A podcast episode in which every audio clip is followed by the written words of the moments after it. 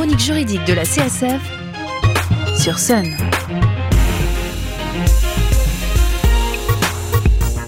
Bonjour et bienvenue dans la chronique juridique de la CSF, Association de défense des consommateurs et des locataires. Et aujourd'hui, vous êtes un ou une citoyenne âgée de 18 ans et plus et vous êtes inscrit ou inscrite sur les listes électorales. Le président de la République est élu depuis le 24 avril et vous vous interrogez maintenant sur les élections législatives dont le premier tour a eu lieu le dimanche 12 juin et dont le second tour se déroulera ce dimanche 19 juin. Alors c'est quoi les élections législatives en France? Et surtout, pourquoi on élit des députés? Les députés sont élus au suffrage universel direct, au scrutin majoritaire à deux tours et par circonscription.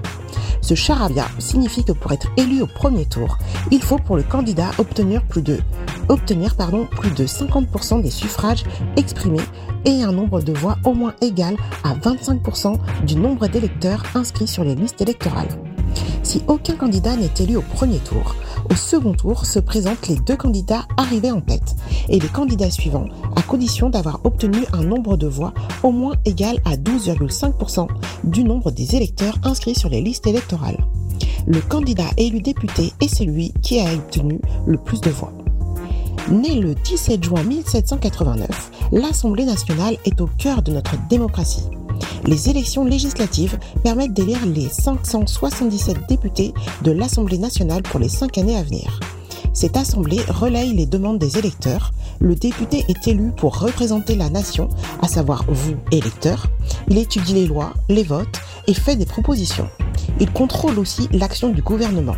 Cette élection politique est un outil central de notre vie démocratique. Elle permet aux citoyens de choisir ses représentants. Il existe en France des règles interdisant le cumul des mandats.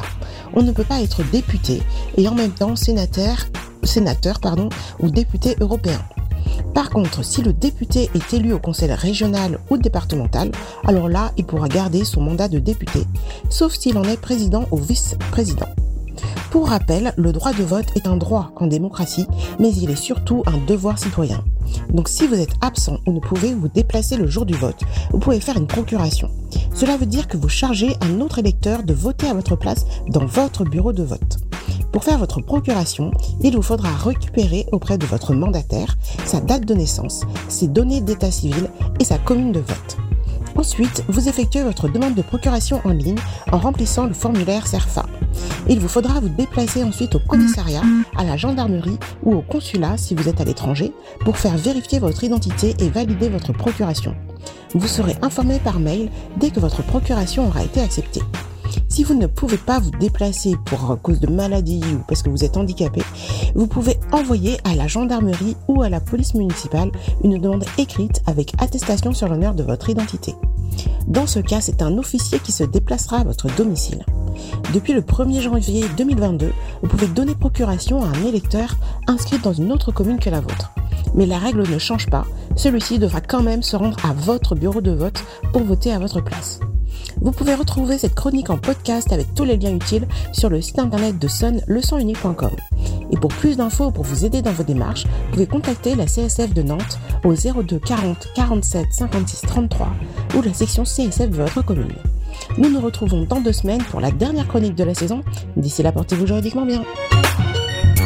La chronique juridique de la CSF, c'est le jeudi matin sur Sun.